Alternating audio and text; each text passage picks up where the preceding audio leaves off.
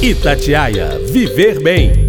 Oferecimento Unimed BH. Para ficar perto, vale todo o cuidado do mundo. Oi, gente, tudo bem? Já estamos em outubro, mês do Outubro Rosa, um movimento internacional de conscientização para o controle do câncer de mama. A data é celebrada anualmente para compartilhar informações e promover a conscientização sobre a doença, proporcionar maior acesso aos serviços de diagnósticos e de tratamento e contribuir para a redução da mortalidade. O tema do Outubro Rosa este ano é Eu cuido da minha saúde todos os dias. E você?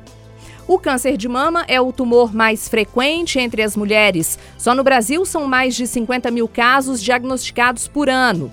Uma doença que também afeta a autoestima, a sexualidade e desperta muitas vezes na mulher o medo da morte. É muito importante fazer os exames preventivos com regularidade, pois descobrir a doença em sua fase inicial aumenta muito a probabilidade de uma recuperação segura. Para a gente falar sobre o Outubro Rosa e também sobre o câncer de mama, quem está aqui no podcast Tatiaia Viver Bem de hoje é a doutora Kerstin Cap Rangel, que é mastologista e médica cooperada da Unimed BH. Doutora, muito obrigada pela presença. Eu que agradeço, Aline. É um prazer estar aqui disseminar a informação. Doutora, para a gente começar então, a informação, né, que a senhora falou, é um remédio precioso em um momento difícil na vida da mulher que recebe o diagnóstico de câncer de mama. E nessas horas muitas se perguntam, né, doutora, por que eu? Por que isso foi acontecer comigo? O diagnóstico, ele não é uma sentença de morte. O câncer de mama, ele tem cura? Sim, Aline, o câncer de mama tem cura e é por isso que a gente trabalha, né? É, o diagnóstico, realmente, como você disse, muitas mulheres se perguntam por quê, mas é uma doença extremamente comum. A gente imagina que 10% das mulheres que cheguem até os 70 anos de idade vão ter câncer de mama. E Todo mundo conhece alguém, tem algum parente ou algum amigo que já teve câncer de mama pelo fato de ser assim uma doença tão comum. É, eu costumo dizer para as minhas pacientes que caso o câncer de mama não tivesse cura, eu estaria dando, é, é esmurrando com ponta de faca, né? Porque não daria nunca para resolver o problema. Não é por isso que eu trabalho e é por isso que a gente faz o que faz. Ô, doutora, e como é que é feito esse diagnóstico? O diagnóstico melhor é o diagnóstico radiológico, através dos exames de imagem de rastreamento, ou seja, principalmente nosso grande aliado a mamografia anual a partir dos 40 anos. Uhum. Eventualmente, o diagnóstico também pode ser clínico, ou seja, a mulher mesmo perceber, ou até mesmo o médico perceber no momento de uma consulta de rotina algumas alterações. Mas o que a gente quer mesmo é conseguir o diagnóstico radiológico, que, representa, que é representado por tumores menores e que então vão ter ainda uma chance maior de cura. E detectado o tumor na mama, né? Como é que é feito o tratamento? É, sempre é feita a cirurgia, doutora?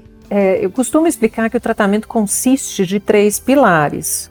Então, é a cirurgia aliada à radioterapia, aliada ao tratamento sistêmico, ou seja, ou quimioterapia ou tratamento hormonal. Então, o, o tratamento sempre envolve essas três questões e são três especialidades médicas distintas. A gente trabalha em equipe multidisciplinar a fim de oferecer um tratamento individualizado para cada paciente. Doutora, o câncer de mama ele pode acometer qualquer mulher em qualquer idade ou existe uma idade mais crítica, assim, é, depois que a menstruação acaba? A gente sabe que a maioria dos casos ocorrem em mulheres entre 50 e 60 anos. No entanto, a gente tem uma taxa não irrelevante de mulheres abaixo dos 40 anos também acometidas da doença. Mas a gente precisa entender que o câncer, não só de mama como outros, são doenças essencialmente degenerativas, ou seja, são doenças da idade mais avançada que cursam com o envelhecimento do corpo. Os outros casos em idade mais precoce têm outros fatores de risco e outros componentes envolvidos, habitualmente genéticos, e não é a maioria da população acometida. Doutora, a senhora já falou aí agora há pouco sobre a importância né, da mamografia e do autoexame. Eles são importantes mesmo e com qual idade eles devem começar a ser feitos? Hoje em dia, com o avanço do tratamento, o avanço da mamografia cada vez mais segura, precisa, é, o autoexame ele tem caído no seu, na, na sua importância, porque a gente tenta explicar para as mulheres e difundir essa informação de que o autoexame está muito mais relacionado com o conhecimento do corpo, o autoconhecimento. Mas a gente, na verdade, não gostaria que os diagnósticos fossem em decorrência do autoexame, pois a gente sabe que a palpação a mulher costuma diagnosticar tumores e alterações maiores que 2 centímetros. E o nosso alvo é detectar cânceres cada vez menores, uhum. que habitualmente são vistos apenas no exame mamográfico. Então, é, eu costumo dizer também que num país como o nosso, com tantas diferenças socioeconômicas, a gente não pode descartar o autoexame, mas ele não deve ser utilizado como uma ferramenta em termos de prevenção, em termos de políticas de saúde pública. Ô, doutora, e se houver o histórico de câncer na família, a mamografia aí sim ela é feita antes dos 40? É, sim, existem alguns fatores muito relevantes. O simples fato de ter alguém na família acometido de câncer de mama não necessariamente aumenta o risco dessa mulher. Ela não se torna uma, uma paciente ou uma mulher de alto risco para o desenvolvimento do câncer de mama. O que nos chama a atenção é quando esse câncer acontece em parentes de primeiro grau, ou seja, mãe, irmã, filha, e principalmente numa idade precoce, ou até mesmo bilateral, ou associado a um câncer de ovário. Esse cenário, ou até mesmo com algum parente de primeiro grau, homem acometido de câncer de mama. Porque esse cenário nos faz pensar se não existe alguma alteração genética específica nesta mulher. E aí sim, se isso for comprovado e essa mulher for considerada de alto risco, é preconizado que ela faça mamografia anual a partir dos 25 anos de idade mas isso representa, em relação ao diagnóstico, menos de 10% dos casos. O doutor, infelizmente a gente sabe, né, que muitas mulheres elas não fazem o exame anualmente. É importante é, a gente ter disciplina, ter esse autocuidado. Por que, que é necessário fazer o exame todo ano? Pois é, através de inúmeros estudos populacionais, determinou-se que fazer o exame mamográfico uma vez ao ano, principalmente nas mulheres da faixa etária dos 50 aos 69 anos, tem, é, pode diminuir a mortalidade pela doença em até 30%. Em mulheres mais jovens, o impacto da mamografia de rastreamento é um pouco menor, mas ainda assim justificado. Uhum.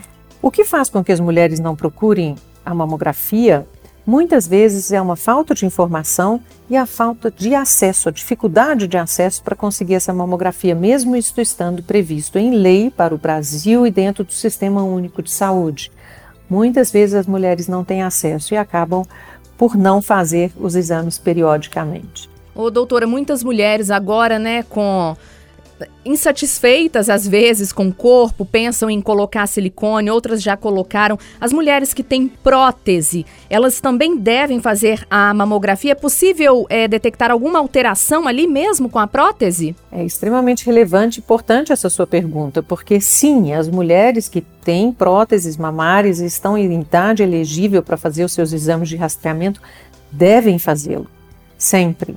A gente sabe que a prótese ela obscurece uma parte do filme da mamografia, ou seja, uma parte da mama, tornando os diagnósticos por vezes mais difíceis. No entanto, tem mais benefício que risco. Muitas mulheres se questionam se a mamografia não poderia levar a uma ruptura do implante, por exemplo. Isso não acontece, ele tem essa resistência, isso não há problema. E o que é feito é utilizado uma técnica adicional de imagem para que essa prótese obscureça menos o filme a mamografia. Então, sim, mulheres portadoras de prótese mamária devem fazer o seu rastreamento assim como qualquer outra mulher. E as grávidas, doutor, elas também podem fazer a mamografia? É, a grávida ah, não estão contempladas pelo exame de rastreamento porque essa radiação, mesmo ela sendo muito pequena, pode interferir na saúde do bebê. Nós estamos nos referindo a exames de rastreamento, ou seja, mulheres assintomáticas que fazem o exame uma vez ao ano. Porque a mamografia em condições especiais diagnóstica é possível ser realizada em grávida com proteção do feto. Ô, doutor, e nós mulheres, né, sabemos o quanto é importante, né, o, o cabelo, o seio, eles têm um significado pra gente, né, um significado feminino. É uma mulher que precisa retirar a mama após o diagnóstico do câncer, ela pode colocar uma prótese, ela pode ter o seio, né, de volta? Sim, inclusive existe também uma lei federal que é, dá o direito das mulheres de procurarem a reconstrução mamária ou no momento da cirurgia primária ou no momento mais tardio. E hoje, cada vez mais, a gente quer que essa mulher que em algum momento da vida foi acometida pela doença e teve que passar pelo tratamento, é, seja reinserida na sociedade, na sua vida normal. Então, a reconstrução da mama, sim, faz parte isso já é pensado no momento em que a gente planeja a cirurgia, na maneira como a gente planeja os passos da terapia dessa mulher, para que a gente possa oferecer para ela uma integralidade física é, posterior ao tratamento. E as técnicas hoje são cada vez mais refinadas a fim de melhorar a qualidade da cirurgia que a gente pode oferecer para essas mulheres. O doutor, e segundo um levantamento é, feito pela Federação Brasileira de Ginecologia, entre os períodos de pré e pós-pandemia, é, foi observado a redução na realização de mamografias aqui no Brasil. Aqui em Minas, a queda no, nos números né, da mamografia foi de 23,4%. O que, que, a senhora percebeu nos seus atendimentos? É, diminuiu mesmo a procura por exames né, durante a pandemia? Sim, isso é uma realidade, é uma realidade em todas as estatísticas de saúde no mundo inteiro. Muito por medo em relação ao Covid-19, as mulheres deixaram de procurar o atendimento médico preventivo. Não só as mulheres, como isso se aplica à população em geral. Houve uma queda muito grande dos números de mamografias de rastreamento, como você disse, e um atraso nos diagnósticos. A gente começa a perceber esse impacto agora com o diagnóstico de de estágios mais avançados do que habitualmente a gente esperaria. No Brasil, a gente considera que o número de mamografias no ano passado caiu pela metade. Uhum. É, e em relação aos, aos, atendimentos, também numa fase mais inicial, as mulheres estavam com muito receio de procurar ajuda médica, é, e agora isso lentamente está sendo retomado e a gente está fazendo as consultas de rotina novamente. Que bom, né, doutora? Que bom. Sim, com certeza. As mulheres mais velhas, doutora, eu digo é, acima de 70 anos, elas também devem fazer a, a mamografia? É, pelo Ministério da Saúde, é preconizada a mamografia dos 50 aos 69 anos. Mas outras entidades médicas, assim como a Sociedade Brasileira de Mastologia, incentivam que a mulher faça o exame mamográfico anualmente, até que ela, por outras morbidades, tenha uma expectativa de vida não superior a 7 anos. Porque numa idade mais tardia, se a paciente não for rígida, talvez ela não se beneficie do diagnóstico e do tratamento de um possível câncer de mama. E na, na, sua avaliação, doutora, fica algum aprendizado depois do câncer de mama, depois que a mulher está curada do câncer? A saúde, né, ganha um outro significado. Mais uma vez a gente fala aí da importância do autocuidado, né? Não há dúvida nenhuma sobre isso, Aline vários aspectos da vida são ressignificados no momento do diagnóstico, os medos que estão associados, a família, o parceiro, é, a carreira, a posição social. Então, muitos desses aspectos são ressignificados, mas o que a gente pode observar com alegria é que essas mulheres normalmente são reinseridas em sua vida normal e a sua rotina num período talvez um pouco maior do que a gente gostaria pelos efeitos tardios do tratamento e das abordagens, mas sim, elas voltam. E é uma alegria quando a gente pode acompanhar essas mulheres por um longo período e a gente percebe realmente que elas tomam a rédea das suas vidas novamente. E qual a importância, doutora, do Outubro Rosa? Pois é, o Outubro Rosa, como você disse na é, introdução, é uma campanha que começou na década de 90, a fim de disseminar literalmente a informação sobre como tratar, prevenir, como se cuidar em relação a tudo relacionado com câncer de mama. A informação é extremamente valiosa, então a gente tenta sempre falar com as mulheres da importância da mamografia anual, não terem medo de um eventual diagnóstico, do eventual tratamento, pois existe vida após o câncer de mama. E o autocuidado, ele vai muito além de fazer o autoexame. Ele está em manter um peso adequado, praticar atividade física, ter uma dieta balanceada, quer dizer, cuidar do bem que a gente tem mais precioso, que é a vida. E a nossa saúde, tá, né, doutora, também? Com certeza.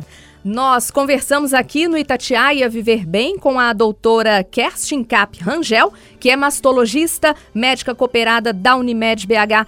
Doutor, eu queria te agradecer. Muito obrigada, viu, pela presença e por todos esses esclarecimentos. Eu que agradeço, Aline, viu? Foi um prazer. E na semana que vem eu volto com mais um tema importante sobre a nossa saúde. Um abraço e até lá. Itatiaia Viver Bem. Oferecimento Unimed BH. Para ficar perto, vale todo o cuidado do mundo.